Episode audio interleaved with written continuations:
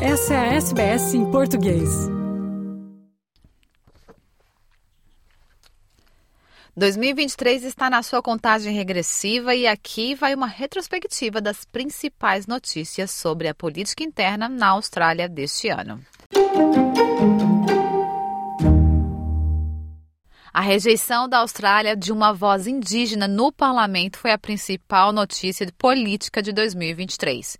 Os eleitores se opuseram esmagadoramente ao referendo que pedia a criação de um órgão consultivo indígena. Sem apoio bipartidário, a voz indígena ao parlamento estava condenada. Os eleitores australianos rejeitaram amplamente a proposta de mudança da Constituição com todos os estados e o território do norte votando não, com apenas a capital, Canberra, votando com sim. O primeiro-ministro Anthony Albanese instigou os australianos a se unirem após o referendo fracassado, dizendo que o resultado não nos define. I absolutely respect the decision of the Australian people and the democratic process that has delivered it. When we reflect on everything happening in the world today, we can all give thanks that here in Australia we make the big decisions peacefully and as equals. A ministra dos Indígenas Australianos, Linda Borney, falou diretamente aos aborígenas e aos membros das ilhas do Estreito de Torres. I know the last few months have been tough. But be proud of who you are. Be proud of your identity. Be proud of the 65,000 years of history and culture that you are part of. O líder da oposição, Peter Dutton, culpou o primeiro-ministro pelo resultado, dizendo que Anthony Albanese não deu ouvidos ao que as pessoas queriam. If he was going to have a referendum, do it on recognition because 70, 80, 90% of Australians would support recognition being enshrined in the Constitution, but he didn't do that. E a senadora independente Lydia Thorpe saudou o fracasso do referendo. We need a treaty in this country. We are one of only a couple of Commonwealth countries in the world that does not have a treaty with its first people. Fora do referendo, as pressões sobre o custo de vida dominaram o ciclo de notícias, como a inflação elevada e uma série de subidas na taxa de juros. Em setembro, o tesoureiro Jim Chalmers apresentou uma excedente orçamental recorde de mais de 22 milhões de dólares dos últimos 15 anos.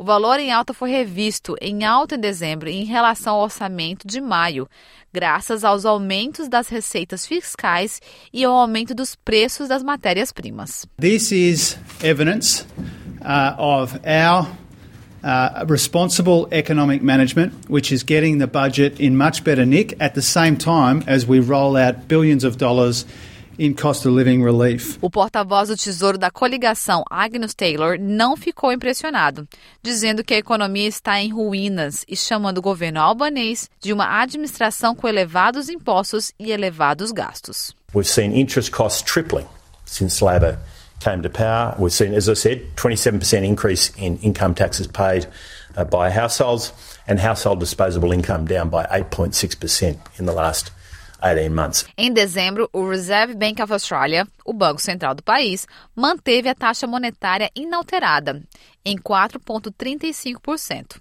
uma vez que pretende reduzir a inflação de volta ao seu patamar anterior, entre 2% e 3%, até o final de 2025. Para esse efeito, a nova governadora do Banco Central, Michelle Bloch, espera ver um aumento no desemprego que ocasionará um desaceleramento da economia dado que a taxa de inflação da Austrália é cerca de 5,4%. Numa conferência em Hong Kong em novembro, Michelle disse aos delegados que as famílias australianas estão suportando a situação, apesar das dúvidas sobre o aumento das taxas de juros nos últimos dois anos. And that's created a lot of noise. People are very unhappy. The cash flow channel works very quickly in Australia and it's very prominent. But what I'd, what I'd like to highlight here is though, despite that noise, households and businesses in Australia are actually in a pretty good position. Their balance sheets are pretty good. A nova governadora estará no comando enquanto o Reserve Bank of Australia, o Banco Central, introduz uma série de mudanças importantes a partir de fevereiro. Seguem uma análise da organização que fez 51 recomendações, incluindo a resolução de conflitos de interesses e a criação de uma cultura mais aberta. Uma mudança importante será a redução do número de reuniões que realiza anualmente para definir taxas de juros, de 11 para 8. E o Conselho, e não o governador, divulgará a declaração pós-reunião como parte de uma nova estratégia de comunicação. Outro desenvolvimento importante na política federal deste ano foi a decisão do Tribunal Superior que a detenção indefinida de imigrantes era ilegal. Em meio a um acalorado debate político em dezembro, o governador federal decidiu criar um novo conselho para cuidar da gestão de mais de 150 pessoas que foram libertas da prisão por tempo indeterminado após a decisão. Quando se tornou público que alguns dos detidos tinham antecedentes criminais, o governo aprovou leis que lhes impuseram duras restrições, incluindo toque de recolher e tornozeleiras eletrônicas eletrônicas. A ministra dos Assuntos Internos, Claire O'Neill, diz que o Conselho recomendará ao governo sobre quais restrições devem ser impostas a um detido, incluindo seu regresso à detenção. Em 2023, houve a demissão de um dos funcionários públicos mais graduados da Austrália por violar o Código de Conduta de Serviço Público em pelo menos 14 ocasiões. O secretário de Assuntos Internos, Michael Pezzulo, foi demitido após revelações de que tentou influenciar inapropriadamente a política do antigo governo de colisão.